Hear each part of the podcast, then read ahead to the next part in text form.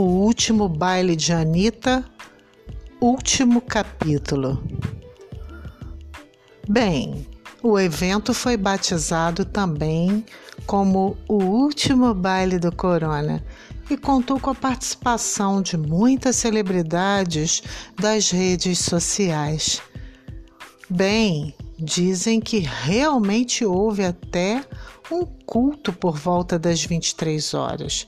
E quem presidiu foi um homem fantasiado de imperador Dom Pedro II, que, inclusive, como o original no último baile da monarquia, tropeçou num tapete vermelho colocado no púlpito improvisado e, ao escorregar, sorriu, dizendo: O monarca tropeçou, mas a monarquia não caiu.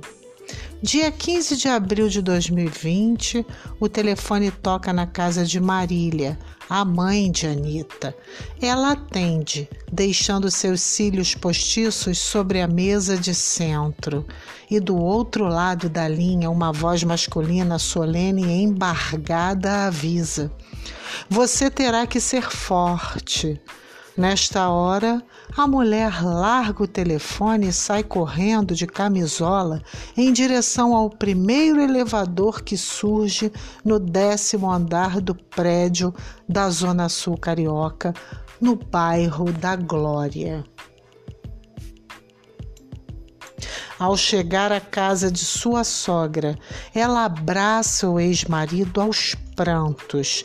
Ele então aconselha: minha mãe não poderá saber agora.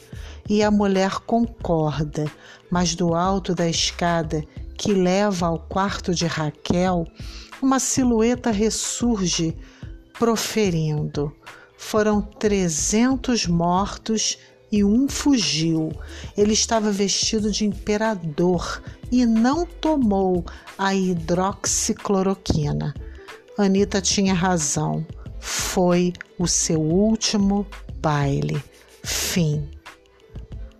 Acompanhe os episódios em quatro capítulos do conto escolhido pela Percê para sua coletânea de suspense e mistério por Valéria Guerra Reiter, O Último Baile de Anitta. Paz e luz e boa leitura.